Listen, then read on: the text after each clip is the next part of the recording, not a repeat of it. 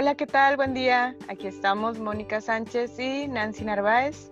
Y esto es un episodio más de Madres. Madres.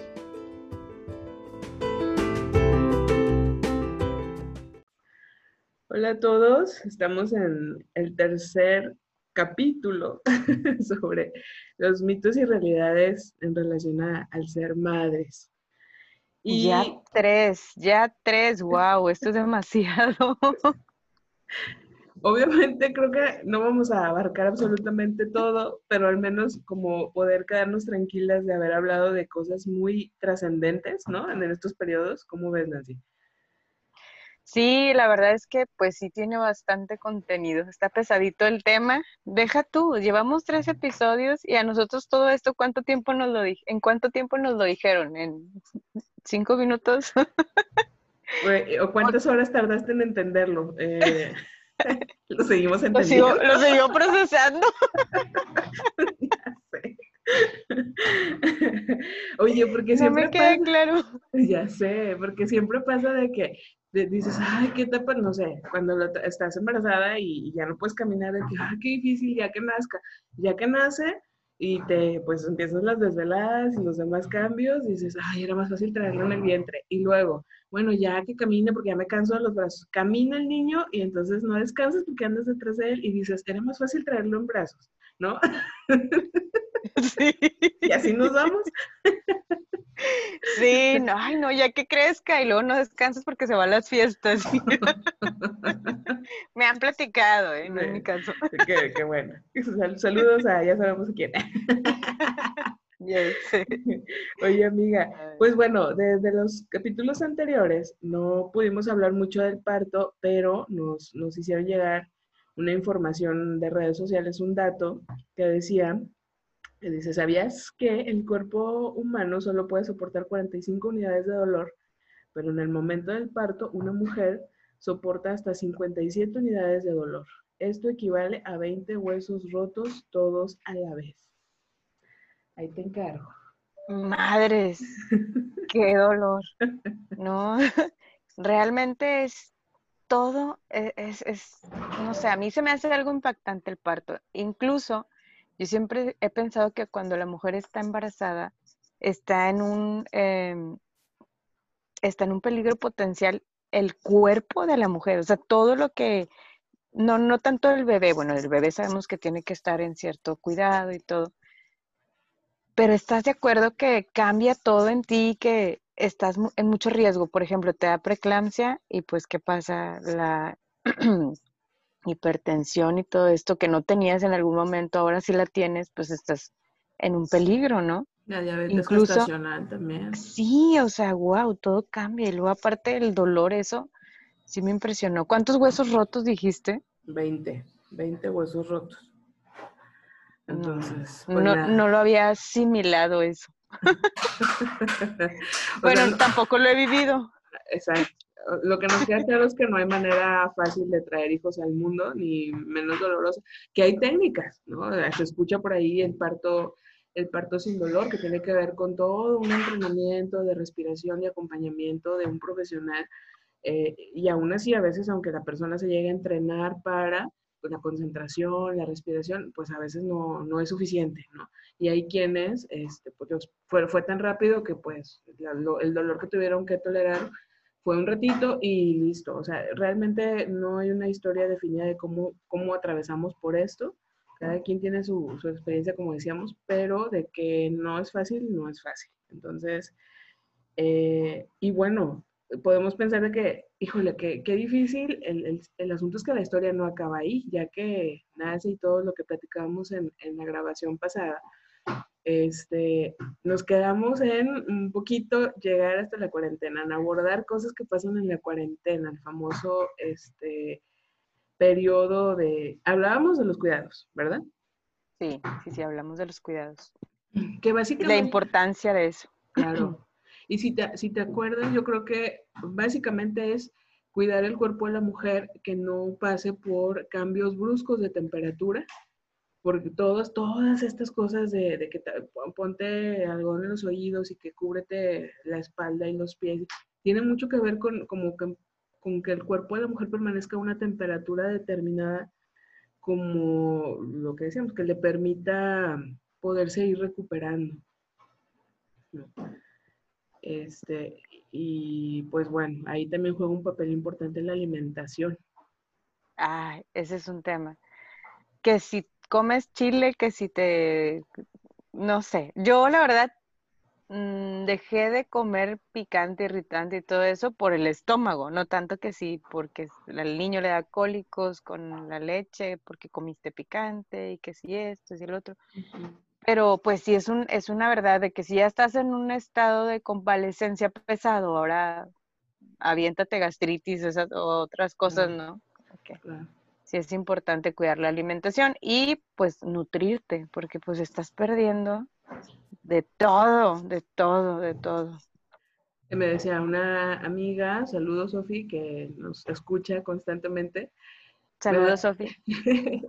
me decía sobre su segundo embarazo que lactó todo el primer año de vida de su segunda chiquita, pero no se nutría. Ella dice que tomaba mucha agua, pero no se nutría suficiente. Entonces empezó a ver caída de cabello y otras cosas que se van debilitando, que también te comento que eso fue parte de mi experiencia, que yo estaba toda triste porque estaba perdiendo mi cabello durante la lactancia. O sea, a mí no me pasaron muchas cosas de ese tipo de desgaste físicamente hablando en el embarazo, sino hasta la cuarentena. Ahí fue donde, híjole. Sí, pues es que ahí es donde empieza el entrenamiento de alto rendimiento, amiga. Ahí es donde realmente empiezas a dormir poco y, a comer cuando tienes tiempo, porque esa es otra cosa. Eh, estás apenas aprendiendo a convivir con el bebé que dices, se te olvida, ¿no? A mí se me olvidaba comer, aunque tenía hambre, como que de repente, hasta el momento en el que se durmiera, era donde decía yo, ay, me voy a comer algo porque no he comido. Pero no tenía consciente muchas cosas, como que era el cuidado 100% del bebé. Oye, y luego, o sea, y te dicen, duerme cuando el bebé duerma. Pero pues, o sea, si, no has comido, si no te has bañado. y entras en, una, en un dilema, oh Dios mío, ¿qué hago? Es mi tiempo de dormir, pero tengo que comer, pero me tengo que bañar. Sí, sí, es todo un show. Por eso te digo que es un entrenamiento de alto rendimiento realmente. Y Ni los militares. Ya sé. Además, si en algún momento no has experimentado angustia y ansiedad, ahí la vas a experimentar. O sea, si el bebé respira, no respira, si eh, te metes a bañar y no, y no, lo estás viendo, no se vaya a caer, no se, no, el reflujo. Sí, el reflujo. Lo acosté de lado, pero era boca arriba, pero era del otro lado. No, no, no, sí, claro. No sé tú, pero yo sí, para manejar esos miedos e inseguridades, yo de plano lo que hacía es los metía en un portabebé al baño conmigo. O sea, no, no podía. Eso de que están dormidos no pasa nada. No, de que está dormido al portabebé y vamos al baño y me voy a bañar. Pobrecito, era toda la humedad. Te bañaba rápido, por favor. Dime que sí. Sí, claro. El niño sudando. Sí. De que, ay, porque está todo húmedo. No, sí, era muy rápido, obviamente. Pero, pues sí, porque pues yo creo que uno se da sus mañas, ¿no? Para poder sobrellevar todas esas angustias y más cuando estás sola, ¿verdad? Es que ahí es, eh, aparte del entrenamiento de alto rendimiento, la creatividad. Tenemos que ser creativas. O sea, encuentras la manera de, si, si, ya te cansaste de mecerlo con la mano, cómo te acomodas para mecerlo con el pie, cómo o sea, es, es impresionante las capacidades que vas desarrollando en ese periodo. Y yo, y, bueno, honestamente creo que por eso también es un periodo tan crítico y tan, es un periodo de ajustes y es una crisis personal porque también en ese momento te das cuenta que tu vida como la conocías acabó. Y no porque tu vida no continúe y no vaya a traer cosas hermosas. Sino... Sí, mucho, muy trágico eso. no, es que en verdad eh, a mí me parece que es muy importante que hagamos un proceso de despedida de nuestra vida antes de ser mamás, de despedirte, e insisto, no porque no puedas volverte a juntar con tus amigas, salir, pasear y todo lo que hacías mientras, antes de ser mamá, sino porque sí hay cambios. Por ejemplo, yo, yo me di cuenta que cuando estaba en, la cuarentena, empecé a extrañar muchísimo poder salir, pero muchísimo, porque pues la bebé no tenía vacunas, cómo la sacas, este, los cambios bruscos de temperatura, todo ese tipo de cosas. Además de que a veces uno no tiene ganas, ¿verdad? Estás bien cansada con sueño, no tienes ganas ni de ir al súper. Pero eh, extrañaba mucho salir porque así era nuestra vida de pareja antes de, ser papás. Y entonces me di cuenta, dije, caray, o sea, me preparé tanto para la llegada de la bebé que nunca me acordé de despedirme o sea, de, no sé, ir al, al, cine antes de que nazca la última vez, como casi creo como novios, ¿no?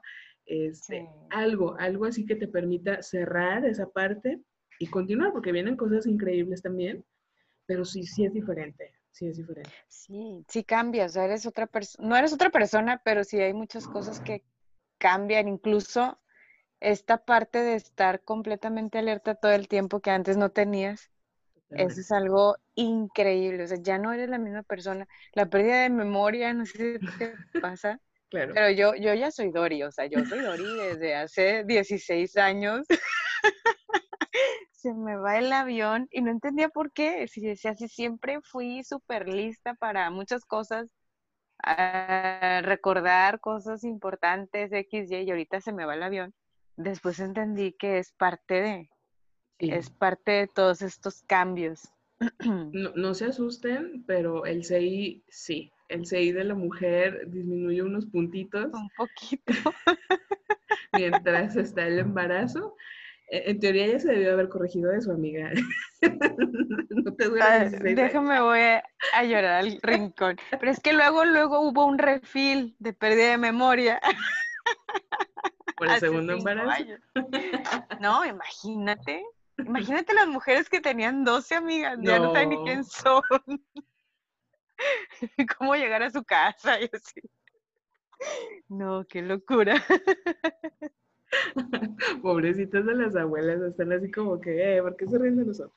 No, pero, pero... No, con todo el respeto y amor y admiración, jamás podría yo tener 12 hijos. Es más, ni, ni pensarlo. Se, me acaba la memoria nada más de pensar en tener hijos.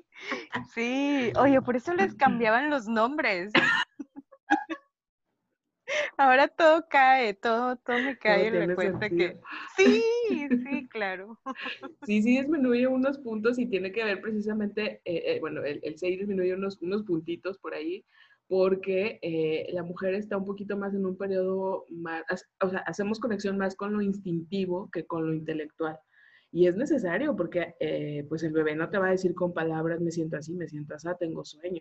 Es, es una parte muy instintiva de esta relación eh, que no tiene palabras, pero sí sensaciones, sentimientos que te permiten entender e ir con, reconociendo al bebé ya que nació. Hay, hay una anécdota que yo les quiero platicar con mucho, porque además la recuerdo con mucho cariño, porque me acuerdo que yo le hablé a mi amiga Nancy cuando estaba en la cuarentena y me sentía muy mal. Y como ella era la única que me decía la verdad. la verdad implacable. Este, que, que, te dije que es que me siento así, así, así, ¿no? Y, y, y cuando me voy a volver a sentir normal, me acuerdo algo así que te pregunté y me dijiste, la verdad hasta que uno deja de amamantar, empiezas a sentirte un poquito más tú. Entonces ya a mí me dio una referencia y dije, ok, eh, o sea, tengo que entender que es un periodo y tarde o temprano va a pasar. Y así fue, o sea, ya cuando dejé de amamantar, ciertamente me sentí un poquito más yo, pero tienes toda la razón, era diferente. es como, eres tú, pero como en una versión mejorada, porque muchas cosas cambian, incluyendo la sensibilidad tuya a, muchas cosas. Es, es, impresionante el cambio por todo lo que ya ahora coincides en tu vida que antes no, no, no tenías en cuenta. Por ejemplo, todos los peligros que existen para un bebé recién nacido. Nunca te pones a pensar en eso hasta que lo tienes. Claro, claro. De que, wow, y si esto, y si el... Pero sabes una cosa, profesionalmente también todo eso te ayuda, porque yo creo que puedes aprender a tener una, visión más global de las cosas. Entonces, esa parte de que las mujeres después de tener hijos ya no son tan em, exitosas profesionalmente es un, es, es un error. Mentira, claro. Es un error porque realmente tenemos otra visión, vemos las cosas de una perspectiva mucho más amplia que no veíamos este, cuando no teníamos eh, eh, a quién cuidar. Y eso nos hace realmente tener una ventaja sobre otras mujeres que no han tenido la oportunidad todavía de ser mamá. No, ojo, no estoy diciendo que somos mejores o, o más fregonas que las otras, no, simplemente sí nos da una visión diferente. Sí. ¿Verdad? Sí, y yo, y yo te lo puedo compartir desde mi profesión como psicoterapeuta. Claro que eh, pues te preparas, entiendes la teoría, sabes de cosas del desarrollo, pero no hay nada como vivirlo. O sea, hasta que no lo ves y dices, claro, así, o sea, por eso fulanito de tal decía tal cosa sobre el desarrollo y entiendes perfectamente ahora eh, con un ejemplo vivo de todas las cosas del desarrollo que van sucediendo, la importancia de el, cómo sea el curso del embarazo y todo el primer año de vida, el resto de la vida también, pero el primer año de vida del, del bebé, como, como terapeuta, sí, sí me ha dado una ventaja en ese sentido. O sea, sí comprendo aún más eh, los procesos en, los pacientes, por ejemplo, y, recuerdo que en la cuarentena pensé que jamás iba a volver a juzgar a una mamá en mi vida. Claro. Es que cuando escuchas de pronto, no sé, a un papá o una mamá que se queja, no, ay, no, es que me siento bien cansada, y de pronto cuando no sabes lo que es y dices, ay, o sea, ¿qué tanto puede dar de lata a un bebé? ¿O qué tanto puede cansarse si está recién nacido y duerme todo el tiempo? Ajá. Oye, no, no, no, no. Esa parte de que yo he escuchado muchas mujeres, a lo mejor también lo dije de, es que el bebé no me deja hacer nada. ¿Y cuántas no hay de que, ay, como que no te deja hacer nada? No seas exagerada. No, es que literal, o sea, no, es en contra de tu voluntad. ¿Qué más quisiera uno tener esa oportunidad, esos cinco minutos, aunque sea para ir a lavar los trastes, que llega un momento que los requieres, ¿estás de acuerdo? O sea, realmente es, es una ocupación de tiempo completo. Sí, es, es eso, ser mamá. Ah, por los primeros meses, o bueno, digo, cuando ya lo puedes dejar en guardería, pues sí, es, es, un, es, una, es una ayuda para cuando trabajamos y cosas así. Pero cuando no y estás con él, eh, todo el tiempo sí, es, o sea, 24/7 la labor, es impresionante todo lo que el bebé requiere y que es necesario brindárselo. O sea, es, es un ser indefenso y lo necesita.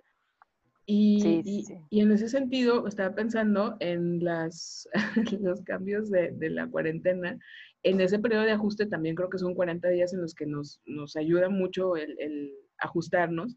Pasan muchas cosas. Yo recuerdo, por ejemplo, que dentro de la cuarentena y mientras estaba amamantando, bajé los 14 kilos que traía encima por el embarazo, pero en dos semanas o menos, creo. O sea, wow. Eh, o sea, es como, así, voy a amamantar toda mi vida para no subir de peso. Ay, no, qué flojera. Obviamente no. Siempre habrá tallas más grandes. Pero yo creo que una de las cosas que más, más nos cambia es el sueño, como dices, el, estar, el estado de alerta en mi experiencia, mi chaparrita no dormía tres horas, dormía menos. Yo tuve una privación de sueño impresionante. Los, bueno, no, hasta los tres años ya supimos después por qué. en el primer año ya pobrecita. traía unas situaciones ahí que no, no se le habían detectado, pero bueno, ya supimos por qué se estaba alterando también su sueño. Pero el caso es que eh, yo estaba acostumbrado a dormir mis horas completas, yo no despertaba en la noche, ni mucho menos. Entonces, esa, ese despertar continuo de cada media hora, cada una hora, eh, eso me afectó mucho. Digo, sabemos que la privación de sueño es una técnica de tortura, por ejemplo, sí. prisioneros de guerra. Entonces, sí. yo recuerdo que yo le decía a mi familia y a mi esposa, y creo que hasta a ti también te dije, es que siento que me estoy desquiciando. Sí, sí, amiga. Y es que así sucede. Si no estás descansada, si no duermes, no, deja tu, no estás, estás alerta para el bebé, pero no estás alerta para todo lo demás. Vaya, para ti. eh, por eso que despiertas y duermes con el mismo chongo, o sea, no es porque te dé flojera o porque realmente, no sé, lo pases de largo, no, simplemente no es algo que está dentro de tu rango de pensamiento de me tengo que peinar, o sea, estás en otra, en otra onda, ¿verdad? Así es que mujeres no se sientan mal, no se sientan mal, porque hay muchas que se sienten mal, porque es que me siento mal, yo debería estar disfrutando la hermosa y maravillosa maternidad y todo esto, pero realmente no dormir es muy pesado, o sea, no, no tienes por qué sentirte culpable porque te sientas mal por no dormir, ¿verdad? Y sí va a haber momentos que uno disfrute cuando los ves con su, así, con su carita de ángel dormidito. hay muchos instantes que uno dice, de verdad soy bendecida. Eh, claro que sí los hay, pero el detalle es que creemos y tenemos la fantasía que tenemos que sentirnos así todo el tiempo y no es posible. No, es posible, desde por el sueño, por la falta de alimentación, porque te está cayendo el cabello, porque te sientes débil. Porque te salieron manchas en la cara, o sea. Ay, por supuesto, y que no digamos, pues, cuando desde el embarazo desarrollaste hemorroides o cosas así, o sea, tu cuerpo también se está recuperando de todo eso. El dolor, de, en el caso de la cesárea o, o la recuperación del parto, eh, oye, y que no te vaya a dar una infección durante la cuarentena porque es espantoso. A mí también me pasó. Sí, a mí también me pasó en, el primer embarazo y fue muy feo. Sí, porque no tenía yo, como que no estaba drenando la leche o algo así al 100. Y bueno, recuerdo que un día llegó mi papá a la casa y yo tenía todo cerrado en pleno mayo en canícula, este, porque no era canícula, pero hacía demasiado calor. Y me dice, ¿qué te pasa? Porque tienes todo cerrado. Y yo, es que tengo mucho frío y tengo mucho frío. Y es que pobrecito bebé está, está ardiendo. Y tú estás ardiendo. Yo no sabía qué me estaba pasando. Yo no sabía. Y decían, no, pero no puedo tener fiebre si yo estoy muy bien. Lo único que pasé es que tuve una cesárea. pero yo no entendía, o sea. Y ya después supe que tenía una infección en, los senos por el, la falta de, drenar la leche, ¿no? Pero en ese momento yo no tenía idea, ni más, ni sabía que tenía fiebre, nada. O sea, yo estaba en, el estado de cuidar al bebé. Exacto, es que estás como, eh, o sea, ahorita se me fue la palabra, pero estás como rindiendo, estás en lo tuyo y, efectivamente incluso una falta de autocuidado es, es observable en ese momento y es normal, es natural. Eh, eh, escuchamos también, por ejemplo, cuando alguna mujer eh, sucede que tiene mastitis o otro tipo de, infecciones también en relación con, la lactancia, con los senos, porque también amamantar es doloroso, o sea, cuando no has tenido hijos, ese, ese periodo de ajuste, y lo vamos a decir así tal cual, ni se asusten hombres y mujeres, este, en el que el pezón puede adaptarse a la boquita del bebé o a la inversa, eh, para que salga la leche, o sea, duele, duele, arde y es muy importante la higiene, muy importante para que no se desarrollen otras cosas como por ahí historias de terror que nos comparten amigas donde, han, ah, donde sangraban, por ejemplo. Este, es, eso es muy, muy doloroso. eso, eso en la parte de, de la lactancia, pero en, en, mi caso, fíjate que fue una infección por los puntos de la, de la cesárea. Y yo tampoco, o sea, yo empecé a sentirme como cansada, pero pues ya estaba cansada, entonces no me pareció extraño, ¿verdad? Mi chaparrita tenía como 15 días, yo creo, más o menos, de nacida. Y eh, fue por la señora que me, pues, que me estaba ayudando con las cosas de la casa, que iba a diario a ayudarme, eh, que me vio, me dice, Moni, yo la veo mal, ¿cómo se siente? Y yo, pues estoy cansada, o sea, pues estoy normal. Entonces se acercó a ayudarme con la niña y me dice, está, está muy caliente, no tiene fiebre. Y yo, no, me tomé la temperatura y claro que traía fiebre. Y en ese momento de que me dijo, ¿sabe qué? No me voy a ir hasta que pues no vengan a llevarle al médico, aquí me quedo con usted. este, y así fue, o sea, ya me llevaron al médico este, y ya, pues si no, pues si traes una infección.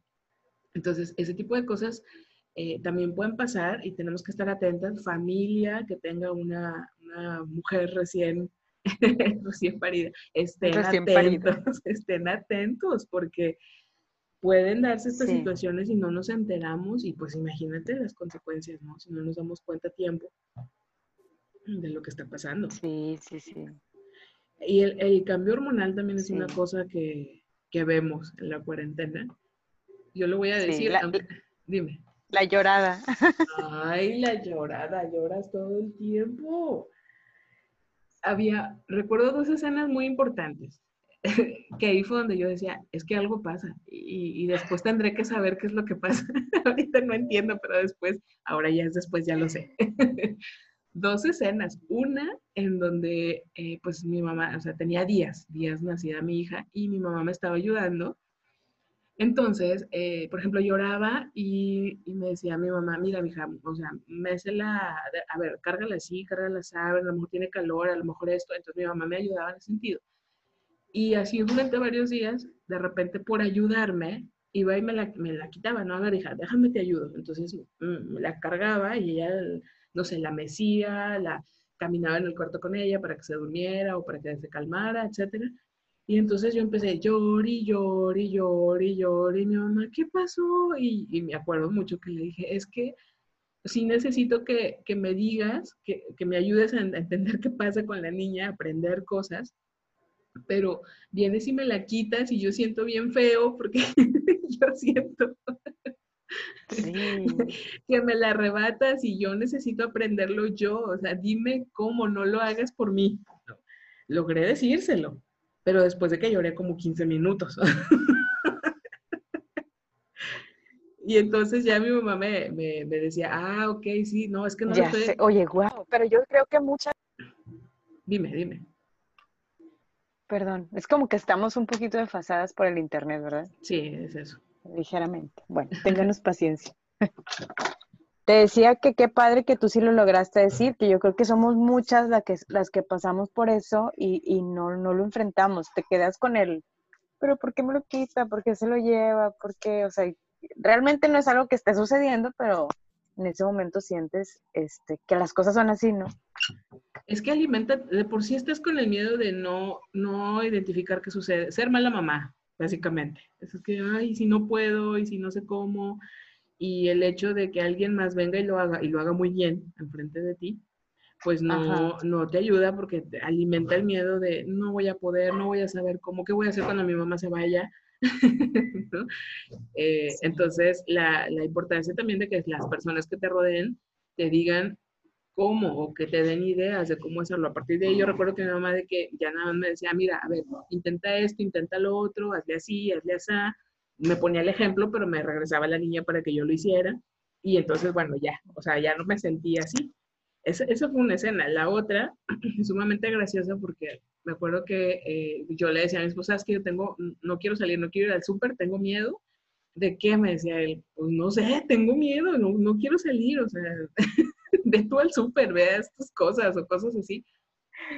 Y me dijo, eh, ya tiempecito después, porque él me veía con una mirada como, ¿quién es esta? O sea, ¿quién es esta Mónica, no? Tan, tan temerosa, tan insegura, este, tan llorona. Entonces, ya después platicábamos y, me decía, es que eh, él tenía una idea de que, pues, no sé, vas conociendo a tu pareja y de pronto te das cuenta que tu pareja tiene cosas que no conocías, ¿no? Y entonces mm, él me dice, yo no pasé por eso hasta la cuarentena contigo. O sea, en la cuarentena te di una desconocida impresionante. Sí, me imagino. Y oye, y pobre hombre, todo paniqueado, me imagino de que, ¿y ahora qué hago? Claro, sí, porque al, inicio yo no les sabía decir, este, sabes que tengo miedo de salir. Al inicio yo nada más decía, no quiero salir, no quiero salir, no quiero salir, no quiero, pero no sabía decir por qué. Luego yo fui identificando que sentía miedo y luego entonces en parte pude pensar, o sea, pude pensar afortunadamente, decir, bueno, es que tengo miedo porque la niña no tiene vacunas y aunque obviamente no se la voy a andar dejando cargar a todo el mundo en el súper, pues anda conmigo en el fular, la traigo conmigo, eh, mi sensación era de que corría peligro. Y es, es eso lo que te decía, es una sensación muy primitiva, muy instintiva, literal, de madre con cría, o sea, es proteger a la cría, ¿no? Eh, la cría va por encima de todo. Y te ibas enseñando los dientes. Claro. Me dejé crecer las uñas para eso. para las arañazos. Sí, entonces eh, es, es, es, un, es, un, descubrirnos y yo recuerdo bastante que hablaba con muchas mujeres, yo necesitaba hablar de eso, entonces yo hablaba con muchas mujeres que sabía que eran mamás y era impresionante que al inicio me veían así como, no, a mí no me pasó eso, entonces cuando yo empezaba a hablar de que, ¿en serio no te pasó que te sentías así, así, así, o sea, la gran mayoría, o sea, el 95% de las mujeres mamás me decían, ¿sabes qué? Sí, pero no me acordaba, hasta ahorita que lo estás diciendo, me acordé o me decían, es que sí me sentía así, me sentía muy mal, me sentía triste, pero pues yo tenía que atender a mi marido, tenía que atender a mis papás que vivían conmigo, tenía que lavar ropa, hacer comida, etcétera, etcétera. Entonces yo no, yo no tuve tiempo de sentirme así, pero no es que no te sientas así. tristemente tenían que renunciar a, pues a sentirse como se sentían, a atravesar por eso, por otras circunstancias y porque también no podemos negar, en este periodo es donde se detecta la depresión postparto. Ajá. Y tenemos que entender que es un periodo en donde sí, sí estamos tristes, ¿sabes por qué? Porque finalmente también hay un duelo en, en el nacimiento de tu hijo. O sea, ya no está contigo dentro. Sí. Sí, eso, y que todo el mundo lo vive, obviamente, pero pues sí, muchos no le ponen atención. Eso es que extraño, lo extraño, extraño que no, no sentir que se mueva, extraño, no sé, o sea, si es algo que sí te duele, sí te pesa. Sí, sí, sí, es un duelo, sí, es un duelo y, y obviamente lo ves afuera y claro, es todo un proceso diferente, pero también es un despedirte de la etapa del embarazo. Entonces, esa etapa en donde ya no está dentro de ti también nos pone tristes, también con todo y que haya sido difícil y que no me podía mover y que no podía dormir, de todos modos, lo extrañamos lo extrañamos. Y, entonces el no atender eso puede tener sus, consecuencias. sí, sí, sí, claro. Yo no he conocido a alguien que haya tenido este, depresión postparto, fíjate. Pero pues, obviamente conociendo la depresión como tal, eh, ha de ser bien pesado porque pues tienes esta etapa fuerte y aparte tienes que estar al pendiente del bebé he sabido de muchas mujeres que no, no tienen esa capacidad de estar, de cuidar y se alejan. y tiene a veces que ver no necesariamente con que no tengan la capacidad, sino que no la han descubierto. O, incluso te puedo decir ya también desde, desde la parte de la psicología, que pues puede haber muchos conflictos con, con nuestra propia figura materna, eh, con, madres. Madres. con la etapa en donde nosotros recibimos un maternaje y no podemos evitar que esas cosas se activen o reactiven cuando nosotros nos volvemos madre. O sea, volvemos a confrontar algunas de esas situaciones.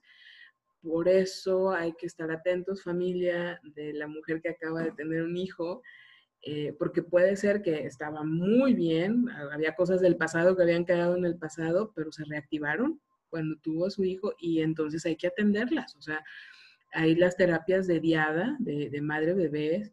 Hay mamás que, por ejemplo, dicen es que no, no lo reconozco como mi hijo, o sea, lo veo y sé que es mi hijo, pero no me siento conectada con él. Bueno, hay acompañamiento terapéutico para ayudarle a esa mamá a hacer una conexión y eh, una reconexión, porque pues ya estaba en el vientre, pero es una reconexión con, con, el bebé y trabajar esas cosas que emocionalmente le están dificultando conectarse con su hijo o poder entender qué pasa, bueno, más bien poder leer el llanto de su hijo y las necesidades de su hijo. O sea, esas cosas tienen solución, pero hay que atenderlas en ese momento, no ya, no, ya después cuando ya vaya al kinder ya me atiendo, no, es ahí. es, es, en ese momento. Exacto, es en ese momento, es muy importante. Y si a las atendemos, a lo mejor hasta podemos prevenir una depresión postparto, a lo mejor.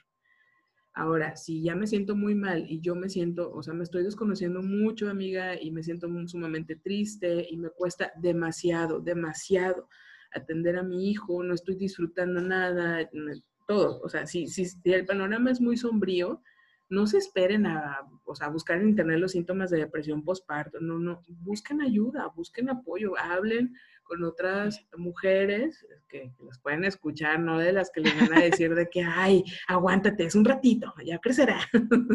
Sí, no, no, no.